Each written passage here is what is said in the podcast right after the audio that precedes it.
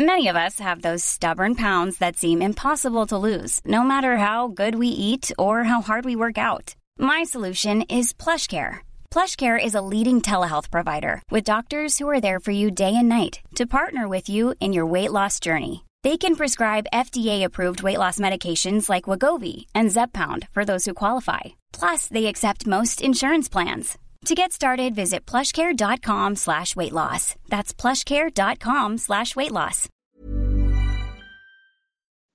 Olympiasiegerin, mehrfache Gewinnerin der kleinen Kristallkugel, etliche Weltcupsiege. Mein Gast für die nächste Folge von Extra Time konnte einige Titel sammeln, ehe sie im September ihr Karriereende bekannt gab. Darüber wollen wir heute unter anderem sprechen. Damit herzlich willkommen zu Extra Time. Mein Name ist Alice Jotitia und ich sage ganz herzlich willkommen, Viktoria Rebensburg. Ah, hallo, freut mich. Zuallererst die Frage, wie geht es dir in der aktuellen, nicht so leichten Situation? Ja, mir geht's gut, danke. Also es ist bei mir ähm, ja alles normal, es sind zum Glück alle gesund und das ist natürlich in der jetzigen Situation das Wichtigste. Am Wochenende gibst du dein Debüt als Expertin und wirst für Eurosport den Damenweltcup in Courchevel an der Seite von Gerd Leinauer kommentieren. Was reizt dich an dieser Aufgabe? Ja, es ist mir was total Neues. Also ich habe sowas natürlich auch noch nie davor gemacht, ähm, weil ich sonst immer auf der anderen Seite war und im Starthaus gestanden bin. Von dem her wird das sicherlich ähm, ja ganz was anderes und aber trotzdem glaube ich sehr spannend und ähm, ja auf alle Fälle wie gesagt eine neue Herausforderung, auf die ich mich schon sehr freue. Was hast du dir für dein Debüt vorgenommen? Ja, am besten halt keinen Schmarrn zu erzählen. Das ist glaube ich mal das Alleroberste. Ähm, und ja, wie gesagt, einfach ähm, das kennenzulernen, also ähm, was sich so dahinter verbirgt. Ähm, äh, ich glaube auch, dass es nicht ganz so einfach ist, weil man natürlich ähm, ja, äh, erstmal jetzt ja, die, die Analyse von den jeweiligen Athleten und Athletinnen ähm, machen muss. Und ja, aber trotzdem, glaube ich, habe ich schon die letzten Jahre über mir ganz gutes Know-how erarbeitet und ähm, das würde ich einfach gerne rüberbringen wollen. Ähm, vor allen Dingen auch die Schönheit des Sports. Ist es vielleicht jetzt diese andere Perspektive, wo man sich als aktive äh, Skifahrerin doch eher nur mit den eigenen Läufen beschäftigt hat und die analysiert hat und geguckt hat, wo man seinen Stil verbessern kann oder wo man noch ansetzen kann und jetzt die Gegner oder die früheren Gegnerinnen äh, sich anschaut? Ja, natürlich auch. Und es ist einfach total ähm, spannend, weil einfach jeder gewisse andere Herangehensweisen hat an, an vielleicht Schlüsselstellen oder auch ans Rennen generell. Und ähm, was ich jetzt auch so die letzten Rennen gesehen habe, sei es jetzt bei den Herren am Wochenende oder auch in Sölden, es ist schon ähm, wirklich interessant, speziell am zweiten Lauf dann zu sehen, wie dann auch die Topläufer mit vielleicht schlechter werdenden Bedingungen zurechtkommen und ähm, ja, also wie gesagt, das macht extrem viel Spaß und ähm, ich glaube, das ist einfach auch der, der Reiz und, und die Schönheit an, von unserem Sport, wie, wie aufregend das dann auch wirklich sein kann im zweiten Lauf. Ähm, auch jetzt äh, gestern in Santa Catarina bei den Herren, wo wirklich eine Sekunde, ich glaube 1,8 oder so Rückstand, bin mir jetzt immer ganz genau sicher, ähm, war die Qualizeit für den zweiten Lauf. Also das ist wirklich unglaublich. Das heißt, wie spannend eigentlich dann der zweite Lauf oft ist. Wenn, wenn sich da einer einen kleinen Fehler erlaubt, dann ist das vorbei. Hast du dir irgendwelche Tipps geholt noch zum äh, als Expertin oder als Co-Kommentatorin, wie zum Beispiel von Tina Weirater, die ja für die Schweizer Kollegen auch äh, mhm. kommentiert? Also ich habe es natürlich verfolgt und ähm, schaue mir das an und ähm, freut mich ja wirklich sehr für die Tina. Ich glaube, sie hat das ähm, da wirklich einen guten Einstieg gefunden und ähm, ja, jetzt schauen wir mal, wie es dann bei mir sein wird. Ich ja, denke, ah, das ist wie beim Skifahren. Jeder muss da so seinen eigenen Stil finden und für sich entwickeln. Und es ist, äh, denke ich, schon ein bisschen ein Prozess. Also ähm, ich denke, dass äh, die ersten Male ähm, muss man vielleicht mal so ein bisschen reinfinden, um halt dann ähm, ja, für sich da die, die nötige oder die Herangehensweise dann gefunden zu haben, wie man das am besten macht dass äh, der Job als Co-Kommentatorin ist ja jetzt erstmal nur ein Ausflug. Erzähl doch mal, was machst du denn jetzt eigentlich, nachdem du deine Karriere beendet hast? Ja, es sind eigentlich wirklich unglaublich viele Termine jetzt ähm, äh, gewesen. Die, ersten, die erste Zeit, ähm, klar, jetzt mit Corona natürlich war jetzt der November ein bisschen ruhiger, aber ich muss ganz ehrlich gestehen, letzte Woche war die erste Woche, wo ich ähm, keine Termine gehabt habe Und ähm, das ja, ist dann schon wirklich ähm, eine sehr lange Zeit eigentlich gewesen vom 1. September. Ähm, genau, aber ja, grundsätzlich natürlich zum einen, ähm, ja, es ist schön, die, die neue Freiheit ähm, zu genießen, ähm, sich natürlich auch äh, ja, Augen und Ohren offen zu halten, immer wieder Gedanken zu machen, wie es weitergehen könnte. Glücklicherweise habe ich ja ein paar Partner an meiner Seite, ähm, wie meine Skifirma Stöckli und äh, Firma Bogner, die ja einfach Partnerschaften, die weiterlaufen. Das heißt, das sind dann auch entsprechende Verpflichtungen, die daraus entstehen. Und, ähm, und ich habe noch mein Projekt Fit und Aktiv äh, mit Kindern, also für Kindergesundheit in Bayern. Und ähm, das versuchen wir auch jetzt immer mehr auszubauen. Und da wird es mir definitiv auch nicht langweilig mit den Projekten. Und ähm, genau.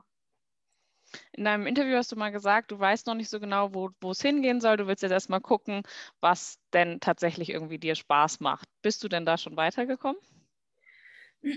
Ja, ist echt auf alle Fälle. Also es, es hilft natürlich zum einen, ähm, sich viel anzuschauen, wie ich es damals auch gesagt habe, ähm, verschiedene, durch verschiedene Türen durchzuschauen oder reinzuschauen, ähm, was sich dahinter eben verbirgt, ähm, um einfach dann einmal grundsätzliches Verständnis oder besseres Verständnis davon zu bekommen. Und ähm, ja, trotzdem dauert es einfach. Also das ist ähm, ja der, der Leistungssport, das Skifahren, das hat mich seitdem ich ja, Climbing begleitet und, und war eben auch die oberste Priorität bei mir. Und ähm, das, den Wechsel oder das, das Verschieben sozusagen von dem Ganzen, das, das kann man nicht wegknipsen. Das, ist, glaube ich, ist einfach ein Prozess und die Zeit gebe ich mir, ähm, um einfach dann alles Neue rauszufinden, was, wo, wo meine neue Leidenschaft dann äh, steckt. Und gibt es schon so eine grobe Richtung, wo sie hingehen könnte, die Leidenschaft? Nee, also es, es, ist wirklich total offen und, und äh, vielfältig. Wie gesagt, die anderen beiden Dinge, die ähm, laufen eh weiter, wie ich es gerade beschrieben habe. Und ähm, das dritte, da ja, möchte mir jetzt auch noch nicht festlegen, weil es einfach, ähm, wie gesagt, das sehr breit gefächertes äh, Feld ist und mir da nach wie vor einfach viel anschauen möchte, ähm, mich mit vielen Leuten unterhalten möchte und so weiter, um dann, wie gesagt, ähm, da am Ende ein bisschen schlauer zu werden. Hm. Im September hast du dann doch vielleicht etwas überraschend den Abschied aus dem aktiven äh, Skispitzensport verkündet. Wie fühlt sich denn jetzt die Entscheidung im Nachhinein an? Jetzt auch, wo die früheren Teamkolleginnen oder Konkurrentinnen wieder fahren? Ja, nach wie vor total gut. Also ich habe ähm, keinen einzigen Moment gehabt, wo ich das irgendwie bereut habe, die Entscheidung ähm, es war ja definitiv äh, keine Entscheidung, die von jetzt auf gleich gefallen ist, sondern die natürlich schon äh, über mehrere Wochen oder Monate gereift ist. Ähm, ja, und von dem her war das für mich wirklich absolut der richtige Zeitpunkt. Ähm, es war natürlich noch der Verletzung ähm, ja, in, in Garmisch, die mir eben beim Super-G passiert ist oder die mir zuzogen habe, habe ich einfach ja dann die ersten Trainings auf Schnee gemerkt, dass sie das ein bisschen anders anfühlt, dass ja die letzte Überzeugung fehlt und ähm, das war mir, wie gesagt, da immer klar, dass, dass das vorhanden sein muss. Also die Überzeugung, wenn man am Start steht, ähm, zu wissen, okay, wenn alles passt, ich kann das Rennen gewinnen, ich bin da voll vorne dabei und, und diese Überzeugung, die hat, ähm, hat sich verändert. Oh, hättest du dir vielleicht einen anderen Abschied gewünscht, weil du ja dann eben die Verletzung war sozusagen dein letztes Erlebnis Negatives dann im äh, Weltcup und davor ja die Abfahrt noch gewonnen, was ja der perfekte Abschied gewesen wäre eigentlich. Ja, na überhaupt nicht. Also beziehungsweise ja, man, da kann man natürlich drüber philosophieren, wie wäre der schönste Abschied, aber ähm, der schönste Abschied ist eigentlich für mich immer, oder was ich mir immer gedacht habe, wenn man es nicht weiß. Also ich bin jetzt nicht der Mensch gewesen, der vor die Saison oder der in die Saison reingeht und sagt, okay, ich weiß, das ist meine letzte Saison, das wissen alle Beteiligten, dass das nicht einfach so irgendwie melancholisch alles wird und von jedem Weltcup-Ort ähm, verabschiedet man sich und denkt sich, okay, da ist man jetzt nicht mehr, sondern das, das, das wollte ich nie und ähm, ja, als speziell jetzt auf Garmisch bezogen, ist es so, ich habe das Wochenende wirklich super positiv in Erinnerung, ähm, weil einfach es war unglaublich positive Energie und eine positive Stimmung, so ähm, jetzt im ähm, Betreuerfeld, aber natürlich ähm, auch von, von Fanseite und weil es ja da Heimrennen war. Und deswegen war das natürlich klar up and down, ähm, wie man sich ähm, ja anders gar nicht vorstellen kann wahrscheinlich, aber trotzdem ähm, war das für mich ein schönes Wochenende und ich muss auch ganz ehrlich sagen, ich hatte ich habe Glück gehabt mit der Verletzung, dass es im Endeffekt so ausgegangen ist, weil es hätte rein vom Sturz her schon ein bisschen schlimmer sein können und ähm, genau, deswegen ja, ähm, ist es gut so, wie es ist. Vermisst du denn den Skizirkus? Ähm, ja, ich meine, gewisse Sachen natürlich ja irgendwie, weil sonst, äh, glaube ich, hätte die letzten Jahre oder Jahrzehnte dann auch irgendwas falsch gemacht. Ähm, von dem her sind natürlich Sachen dabei, die, die mir abgehen, die, ähm, ja, die, die ja einfach in der Zeit wahnsinnig schön waren. Aber trotzdem ähm, ja, ist das jetzt einfach für mich vorbei. Ich habe da einen Schlussstrich gezogen und ähm, bin jetzt ähm, ja, begeisterte Zuschauerin, sagen wir es mal so. Blickt man denn dann auch so ein bisschen im Nachhinein auf die Karriere selbst zurück und denkt sich so, ach, das war irgendwie, das war ein ganz besonders toller Moment oder da, da habe ich irgendwie doch, doch den Moment verpasst oder sonst irgendwas? Ja, es kommen schon immer mal wieder so Erinnerungen rauf, gerade jetzt, wo die Saison losgeht oder losgegangen ist, ähm, wie manche Dinge passiert sind. Aber ja, ich habe es mir jetzt auch gerade wieder am Wochenende gedacht bei den Herren. Also ich kann irgendwie das Gefühl, wenn man das sieht oder auch gerade im zweiten Lauf, das, das ähm, ist so präsent bei mir, wie ja, eben auch gestern jetzt, wenn der Marco Odermatt führt und so im, im Riesenslalom, ja, dann ist schlechtes Wetter, schlechte Sicht. Ähm, und das kann ich so nachvollziehen, irgendwie, wie man sich da fühlt und oder wie ich mich da gefühlt habe. Und deswegen ist das schon alles ähm, sehr real. Aber ähm, ja, ist jetzt nicht so, dass ich sage, mei, das hätte, ich jetzt, hätte ich doch das jetzt noch anders gemacht oder so. Also ähm, es kommen äh, Situationen rauf, aber ähm, ja, jetzt auch nicht irgendwie, dass es extrem bewerte oder so, sondern ähm, einfach irgendwie große Dankbarkeit von meiner Seite, dass ich das alles erleben durfte und ähm, ja auch die Erfolge feiern durfte. Und das ähm, ist eigentlich für mich schon so das, was ja, präsent ist.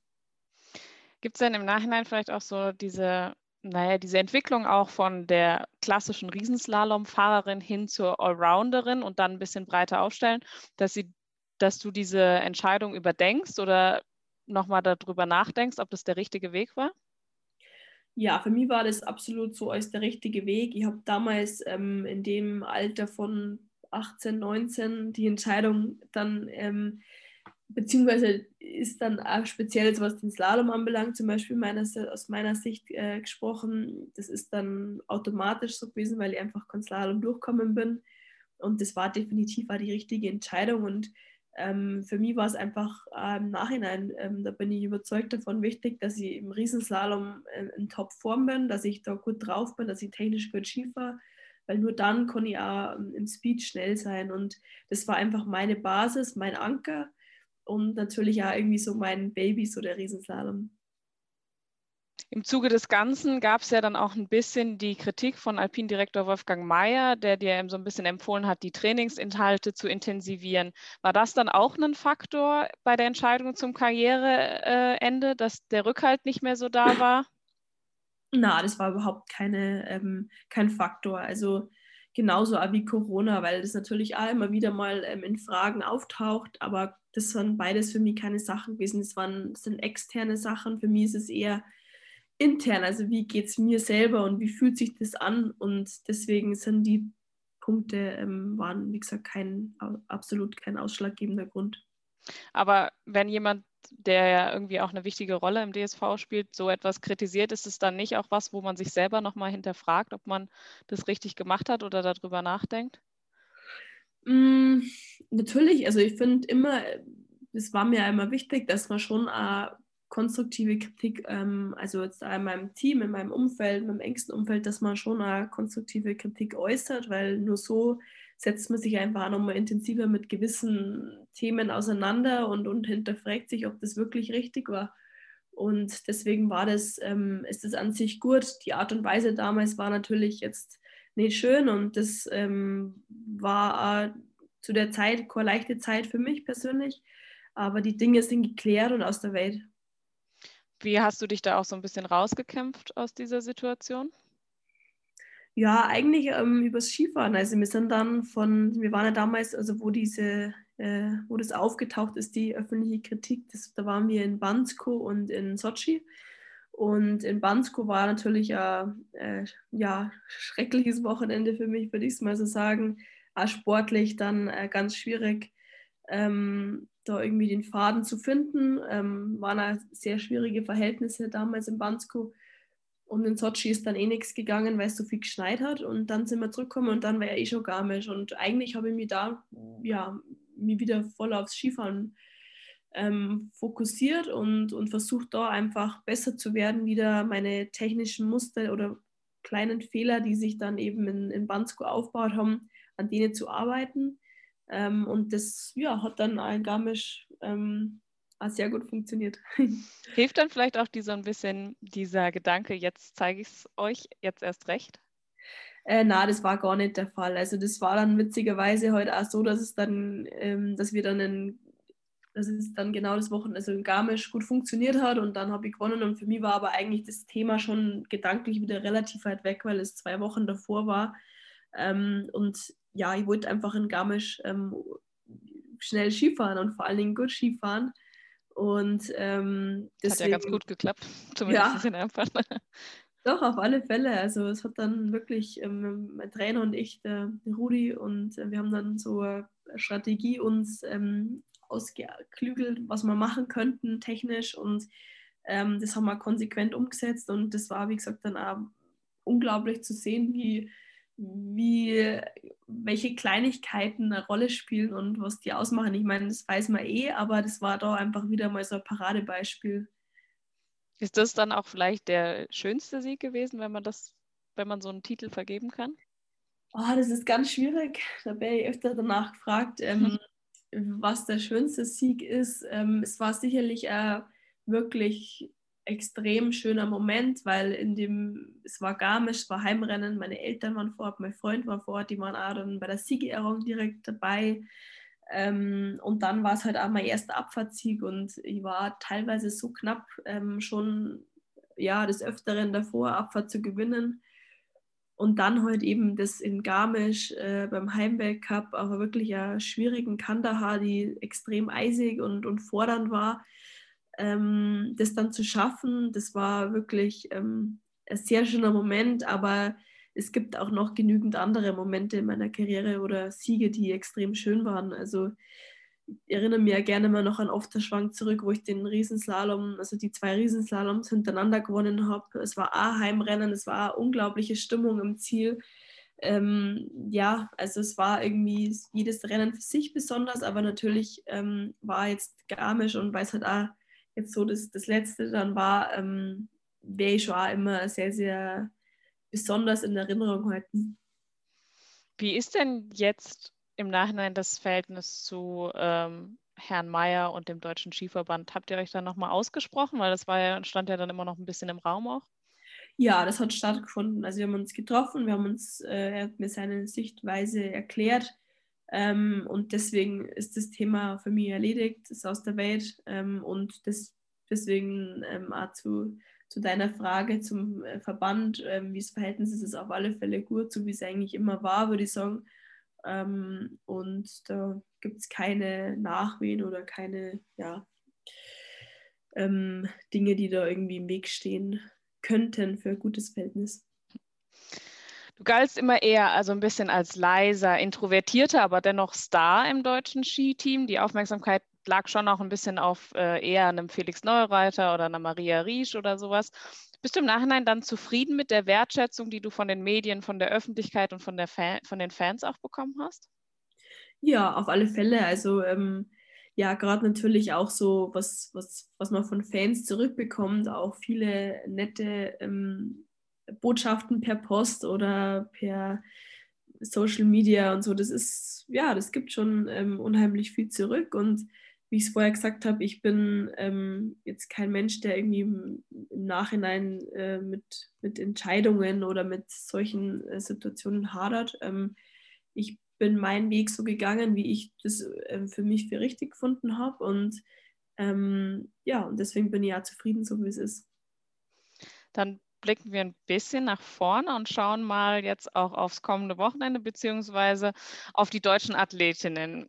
Heuer war beim Riesenslalom Auftakt äh, schafft es keine von den vier Deutschen in den zweiten Lauf. Was kann sich denn Ski Deutschland so ein bisschen aus deiner Sicht auch erwarten? Was ist denn drin dieses ja, Jahr? Also wenn man jetzt mal den Riesenslalom betrachtet, natürlich war das ähm, schon eine Enttäuschung in, in Sölden und das ist auch überall so zu lesen gewesen. Ähm, wenn man sich jetzt einfach mal die letzten Riesenslaloms so anschaut, wo ich ja einmal noch am Start war, dann war ich oft ähm, alleine im zweiten Lauf. Manchmal war, hat sich eine qualifiziert.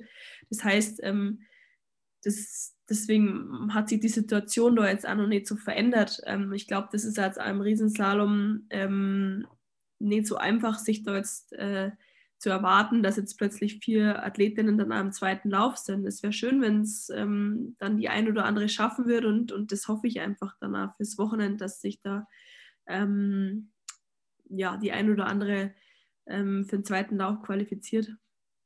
Aber ist es nicht vielleicht so, also es gibt ja zwei Situationen oder zwei Ansichten. Die erste ist, als du noch da warst, konnte man so ein bisschen im Schatten fahren, was ja auch gut ist, weil man nicht die Aufmerksamkeit hat, die du dann sozusagen auf dir hattest. Da hat es ja auch noch nicht so gut geklappt. Jetzt könnte man natürlich sagen, okay, jetzt bist du weg, jetzt ähm, haben andere die Chance, ins Rampenlicht zu treten und könnten jetzt die Chance nutzen. Und das klappt auch nicht. Ist dann der Druck zu hoch aus, auf denen, die, oder ist es dann einfach noch die Qualität, die fehlt? Ja, ich würde das jetzt auch nicht am, am Druck irgendwie festmachen. Ähm, ja, es ist, äh, wie gesagt habe, im Riesenslalom war das halt die letzten Jahre, das war vielleicht schon auch immer so, ähm, wie soll ich sagen, die Disziplin, die jetzt ähm, ja, am schwierigsten war jetzt so für die breitere Masse jetzt ähm, DSV-Damen, ähm, wenn man das auf das bezieht.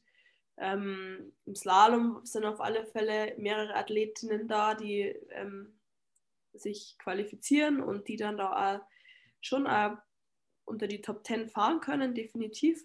Ähm, und im Speed-Bereich, ähm, ja, haben wir jetzt noch kein Rennen gehabt heuer leider, aber da ist auch mit der Kira, mit der Michaela Wenig, ähm, sind da schon Athleten da, die davon, also die sich qualifizieren können. Und deswegen ist der Riesensalm sicherlich, glaube ich, schon so die vielleicht schwierigste Disziplin jetzt gerade so für die, für die Mädels, den, den Anschluss zu finden oder dann eben mal den nächsten Schritt zu machen. Mit dir ist ja dann auch die letzte Siegfahrerin vom DSV gegangen. Welche Läuferin hat denn aus deutscher Sicht vielleicht das größte Potenzial, in deine Fußstapfen zu treten? Mm, ich habe schon ein paar Mal gesagt, also natürlich ist da die Kira Weidle ähm, im, im Speed-Bereich oder speziell jetzt in der Abfahrt, die ähm, glaube ich schon, dass die da einen guten Schritt machen kann. Man muss jetzt einfach schauen, wie sie jetzt so über den, die Leistungen, die sie über den Sommer gebracht hat, wie sie das jetzt in die, die, in die ersten Rennen umsetzen kann. Ähm, aber definitiv, sie hat in der Vergangenheit schon ähm, gezeigt, dass sie wirklich sehr, sehr schnell Abfahrt fahren kann. Und ähm, deswegen traue ich ihr schon zu, dass sie da ähm, ja, Podiums einpacken kann die Saison. Gibst du denn da Tipps? Also tauscht man sich aus? Du bist ja auch dafür bekannt ge gewesen, immer eine gewisse andere Linie zu finden, die vielleicht nicht alle Skifahrerinnen gesehen haben oder Profi. Ähm, können die jungen Athleten davon auch dann vielleicht von dir profitieren? Also ich habe schon noch äh, Kontakt zu der Mannschaft. Also klar, wir sind so viel zusammen unterwegs gewesen und haben so viele Sachen erlebt. Und ähm, die Mädels wissen das. Also immer wenn, wenn irgendwelche Fragen da wären äh, von ihrer Seite, dann wissen sie auch, dass ich da bin und dass sie mir jederzeit fragen können. Ähm, ja, aber trotzdem glaube ich auch, dass natürlich auch jeder irgendwie so sein, seinen eigenen Weg finden muss. Äh, jeder ist anders und ähm, muss dann auch vielleicht einmal Fehler machen, natürlich äh, Entscheidungen treffen und, und einmal einen Fehler zu machen, weil nur so lernt man. Ähm, aber das erachte ich schon als sehr, sehr wichtig. Hm. Schauen wir mal international nach den ersten Rennen. Wer kann denn deiner Meinung nach den Weltcup dominieren? Es gibt ja ein paar Kandidaten. Petra Vlova ist in beeindruckender Form. Marta Bassini, Bassino scheint auch ein bisschen mitzufahren. Und Michaela Schiffrin ist mehr oder weniger wieder zurück im Weltcup. Wie siehst du das international? Ja, das wird jetzt wirklich spannend, vor allen Dingen, wenn eben die Michaela wieder dabei ist, jetzt im Riesenslalom. Das ist ja dann ihr erster Riesenslalom, wie ihr Form ist, auch gerade nach der harten Zeit ähm, mit dem Tod von ihrem Papa. Ähm, deswegen ja, es ist wirklich spannend. Also ich konnte es auch nicht wirklich ähm, natürlich vorhersehen sowieso nicht und, und da irgendwie da Prognose abgeben, weil ähm, ja, weil einfach äh, alle gut dabei sind, also die du jetzt genannt hast. Ähm, bin auch gespannt, wie die Alice Robinson ähm, fährt. Ich meine, die war in Sölden auch extrem schnell unterwegs, hat dann einen Schnitzer gehabt im zweiten Lauf. Ähm, also da, im Riesenslalom ist es wirklich extrem spannend, jetzt international gesehen, weil die Dichte so ähm, eng ist und da auch die Top, die erste Top-Gruppe, also die Top 7, da kann eigentlich mehr oder weniger jeder Rennen gewinnen. Und deswegen macht es das auch so spannend. Und ähm, ich habe die letzten Jahre das am, am, eigenen Leib erfahren, dass es dann auch nicht so einfach ist, da ja, ähm, Podien bzw. Siege einzufahren, weil einfach es muss alles passen, die Tagesform, das Material, ähm, dann muss halt auch der Schnee und, und die Strecke ähm, einem ein bisschen liegen. Und, und deswegen ähm, glaube ich, dass es extrem spannende Rennen werden. Dann sage ich vielen, vielen Dank für diese interessanten Einblicke in äh, dein aktuelles Leben und äh, wir freuen uns sehr, dich in Courchevel zu hören und äh, danach dann deine Expertenmeinung noch zu hören, wie sich weiterentwickelt. Vielen, vielen Dank ja. für den Besuch. Ja, vielen Dank auch und ich freue mich schon. Planning for your next trip? Elevate your travel style with Quince. Quince has all the jet-setting essentials you'll want for your next getaway, like European linen premium luggage options, buttery soft Italian leather bags, and so much more. And is all priced at 50 to 80% less than similar brands. Plus, Quince only works with factories that use safe and ethical manufacturing practices. Pack your bags with high-quality essentials you'll be wearing for vacations to come with Quince. Go to quince.com/pack for free shipping and 365-day returns.